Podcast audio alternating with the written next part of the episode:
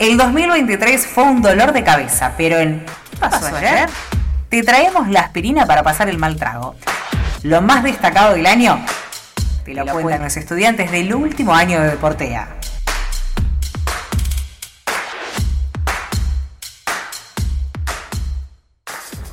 El mundo de la política atraviesa un año realmente interesante, ya que es año electoral este 2023 y ocupa claramente la agenda periodística en cuanto a lo que va a ser el balotaje del día 19 de noviembre entre Sergio Massa y Javier Milei. Ahí se va a decidir el próximo presidente de la nación que va a ejercer el cargo a partir del 10 de diciembre del presente año probablemente una de las elecciones más importantes y trascendentales en los últimos años. Apareció una nueva fuerza política, Avanza Libertad, hace dos años, se enfrenta al kirchnerismo, partido al que pertenece Sergio Massa, candidato de Unión por la Patria, y por el otro tenemos a Javier Milei, candidato por Avanza Libertad. Exactamente, estamos hablando de una elección claramente que propone dos polos totalmente opuestos, el formato quizás centro-izquierda más el formato centro-derecha barra ultraderecha, porque es un poco también lo que propone la Libertad Avanza, así que ahí también empieza a cobrar eh, la importancia de la elección, porque son dos modelos de país totalmente diferentes y encima, a partir bueno, de lo que se dio en las elecciones generales, empezó a jugar el rol fundamental las alianzas, para qué lado van los votos de uno, para qué lado van los votos del otro, y en eso también Javier Milei cumplió un rol fundamental. Sí, y lo que será fundamental, como se plantea, es el rol de Patricia Bullrich y todo lo que es Juntos por el Cambio, una alianza que venía siendo tal vez la fuerza opositora al kirchnerismo con la que más se identifica a la gente, pero hubo un cambio rotundo hacia Avanza la Libertad y de esta manera, después de quedar fuera del balotaje, terminó aliándose con Milei y empezaron de cierta manera las repercusiones, tal vez catalogando que eh, ella se alía, se alía con Milei en busca de algún tipo de cargo pero ella lo que mantiene es que eh, el problema fundamental de esto es que la patria está en peligro y todo eh, está permitido excepto no defenderla. Perfecto, citando a San Martín también. Exactamente, y es lo que ha apuntado tal vez contra eh, Horacio Rodríguez Larreta o demás partes eh, de Juntos por el Cambio que han decidido no pronunciarse al respecto de a quién deberían apoyar en estas elecciones. Claro, ya lo hizo público, inclusive Javier Milei. Es más, vamos a escuchar ahora mismo lo que dijo el candidato a presidente de la Libertad Avanza sobre, bueno, luego de los resultados, sobre qué, cuáles eran los pasos a seguir. Ya de por sí le había enviado un guiño a Juntos por el Cambio y de esta manera eh, terminaba por sentenciar que iba a haber una especie de unión, lo cual luego se terminó concretando. Escuchamos qué decía Javier Milei. Esto es el producto del esfuerzo de miles de personas que a lo largo y a lo ancho del país han trabajado para empujar con toda su fuerza las ideas de la libertad, de no tener partido, a estar disputando la primera fuerza nacional con el quiserismo en solo dos años, es un verdadero logro histórico. Estamos frente a un logro histórico. No dejemos de tener real magnitud del evento histórico frente al que estamos, que en dos años vinimos a disputarle el poder a la más nefasto que dio la historia de la democracia moderna. Muy bien, así pasaba entonces el candidato a presidente por la libertad avanza, pero también, como de costumbre y luego de la victoria en las elecciones generales, habló Sergio Massa, luego de lo que fue este, este sufragio general donde terminó siendo victorioso y convocó a una unidad nacional, creo que esa es una de sus fuentes importantes en cuanto a la campaña, y la unidad nacional que quiere apuntar en cuanto a votos ahí, para decir, bueno, yo no formo parte de ninguna grieta, no voy en contra de nadie, pero de esta manera eh, junto lo mejor de cada uno de los partidos o cada uno de los movimientos, eso es lo que apunta Sergio Massa, y a partir de ahí eh, profundizar sobre la idea de una unidad nacional con la que termine ganando eh, las elecciones. De esta manera, bueno, en cuanto al balotaje, eso es lo más importante, pero también hay otras cuestiones detrás que pueden llegar a afectar, pero negativamente a, cada uno de los movimientos, que son, lo que, son aquellas cuestiones que han sucedido en base a ciertos candidatos que obviamente trajeron su repercusión pública, por así decirlo, que vamos a estar detallándolo porque también forma parte de lo más importante de la política en este 2023. Vamos a profundizar en primer lugar con un hecho dado con un integrante del oficialismo, que es Martín Insaurralde, que ha tenido eh, su fama negativa en este caso, siendo partícipe del gobierno de la provincia de Buenos Aires, eh, cuando se le difundieron diferentes fotos e imágenes a partir de bueno, eh, un acompañante que tuvo sobre lo que fue su viaje que bueno, termina siendo algo que termina generando controversias por el gasto que requirió este viaje en cuestión. Así es, el ex jefe de gabinete de la provincia de Buenos Aires actualmente, ya que después de este escándalo le pidieron la renuncia y de hecho se la dio al gobernador de la provincia, Axel Kicillof, Martín Saurralde y ex intendente de Loma de Zamora, eh, tuvo declarado que fue a Marbella a vacaciones junto a su acompañante Sofía Kerichi, donde ella misma subió las fotos en un yate lujoso que salía al alquiler 8.000 euros por día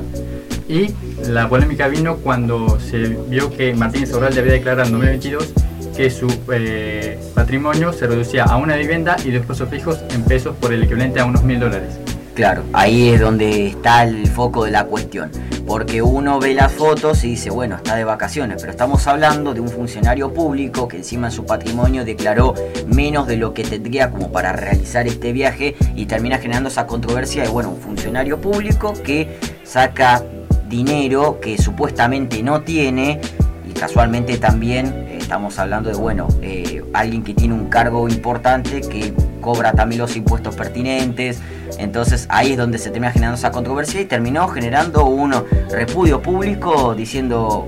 ya, te estás yendo de vacaciones con plata que supuestamente no tenés, claramente esa plata hay que ver de dónde la sacaste. Y siendo funcionario, tampoco tengo la potestad como para decir si esa plata no es la que yo pongo de los impuestos. Ahí es donde está el foco de la cuestión. Además hay que decir que venía un costoso divorcio contra Jessica Sirio y además con esto que hice la oposición eh, lo denunció por supuesto enriquecimiento ilícito. Claro, es porque justamente lo que estamos diciendo, si estás usando plata que supuestamente ante la ley no tenés, es porque algo raro también hay. Esto claramente tuvo su repercusión, se tuvo que, ir Martínez Aurralde de sus respectivos cargos públicos que, que poseía en la provincia de Buenos Aires, un poco también para desligarse, hay varios candidatos del oficialismo que se han manifestado, que no están de acuerdo. Bueno, acá a nivel local eh, tenemos lo que ocurrió con Fernanda Raberta, que indicó que no estaba de acuerdo y bueno, eso también eh, tuvo su repercusión. Sergio Massa opinó lo mismo. Como que intentaron desligarse de la figura de Martín Insaurralde. Y eso claramente eh, demostró que que hay algo importante en cuanto a la división de los partidos. No todos están de acuerdo con lo que pasa con el otro y en año electoral hay que sacarse encima lo más rápido posible lo malo. Algo, algo parecido sucedió eh, en el otro bando, en Juntos por el Cambio, con lo que ocurrió con el eh, candidato a ministro de Economía por eh, Patricia Bullrich. En este caso no ganó las elecciones, por eso mismo no se va a dar, pero Carlos Melconian también tuvo lo suyo. Así es, un caso bastante particular el de este mismo candidato a ministro de Economía, debido a que se filtraron unos supuestos audios eh, hace un tiempo bastante comprometedores con el mismo. En dichos audios se parecía insinuar eh, que el propio ministro ofrecía eh, ofertas de trabajo supervisados por él a mujeres eh, a cambio de sexo. De esto mismo,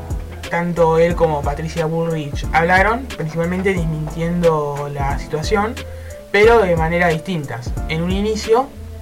eh, Patricia Bullrich habría mencionado de que se trataba de una inteligencia artificial, es decir, que los audios habían sido editados, pero que eran falsos. Claro. Mientras que Carlos había mencionado de que lo, había, lo calificaba como también una farsa, pero él no confirmaba que fuera él, no, no que que no confirmó la identidad del que del dueño de estos audios. Eh, algo controversial sobre esto es justamente con Bullrich. En un inicio, como mencioné, sostiene que se trata de inteligencia artificial pero después menciona que se trata, que también puede estar involucrado distintas campañas sucias, que también habría sido mencionado por el ministro de Economía, que había mencionado de que se trataba también todo de una campaña sucia en su contra. Claro, al contrario quizás lo que pasó con el oficialismo, lejos de defenderlo, eh, no, todo lo contrario, lejos de desligarse lo defendió a Carlos Melconian, en este caso Patricia Burrich, quien era la candidata a presidenta, quien iba a poner a Carlos Melconian como ministro de Economía en caso de que ganara. Así que es importante destacarlo. Así es, como dije, se contradicen bastante, Burrich sobre todo se contradice porque un inicio sostiene que están editados, pero después sostiene que se trata de una campaña sucia en contra de su de Economía. También el propio Milconian habría mencionado de que las dos veces que es mencionado en el ambiente político siempre hay algo en su contra o siempre hay como una especie de altercado cada vez que se menciona a él en relación a un puesto importante en la política. Exactamente. Muy bien, ya antes de ir cerrando este panorama de política, también hay que destacar lo que sucedió a nivel provincial y a nivel local, sobre todo. A nivel provincia, Axel Kisilov logró la reelección, ya lo había, ya había conseguido su primer mandato en 2019. Para este 2023 eh, sacó una gran diferencia de votos junto eh, con sus rivales Néstor Grindetti y Píparo, en este caso la candidata de la Libertad Avanza, y confirmó que por cuatro años más va a seguir siendo el gobernador de la provincia de Buenos Aires. Ni el candidato de Juntos por el Cambio ni la candidata de la Libertad Avanza pudieron romper esta tendencia eh, que tiene ya hace bastante tiempo, ¿no? Es verdad que en el medio hubo una brecha 2015-2019 donde María Eugenia Vidal fue la gobernadora de la provincia de Buenos Aires, pero ya hace años que el peronismo viene comandando en la provincia, en el distrito donde más votantes hay. Así que es importante para Kisilov mantener eh, la gobernación de la provincia de Buenos Aires, mientras que a nivel local también se da una reelección, en este caso Guillermo Montenegro ganó las elecciones por un margen un poco más reducido, con lo que había sido las pasos sobre Fernanda Raberta, la candidata de Encuentro Marplatense, pero también con eh, rasgos peronistas, ¿no? de Unión por la Patria, iba más o menos por esa línea y finalmente le terminó ganando por un, repetimos, por un margen menor al que había sido en las PASO, pero que al fin y al cabo le bastó para ser nuevamente el intendente que lo, ganó en el 2019 y ahora en el 2023 acaba de confirmar que por cuatro años más va a ser el jefe de la comuna de este municipio de General Pueyrredón que mantiene esa tendencia de por el momento peronismo no tiene lugar. En este caso se mantiene esa tendencia y eh, el intendente Guillermo Montenegro va a seguir con su cargo. De esta manera le damos cierre a este este repaso de política 2023 que como bien lo decimos, año electoral y dio mucho, pero mucho de qué hablar. Gracias por acompañarnos en este recorrido con los temas más destacados de la ciudad y el país. Esto fue ¿Qué pasó ayer? Volví a escucharnos cuando quieras por Spotify.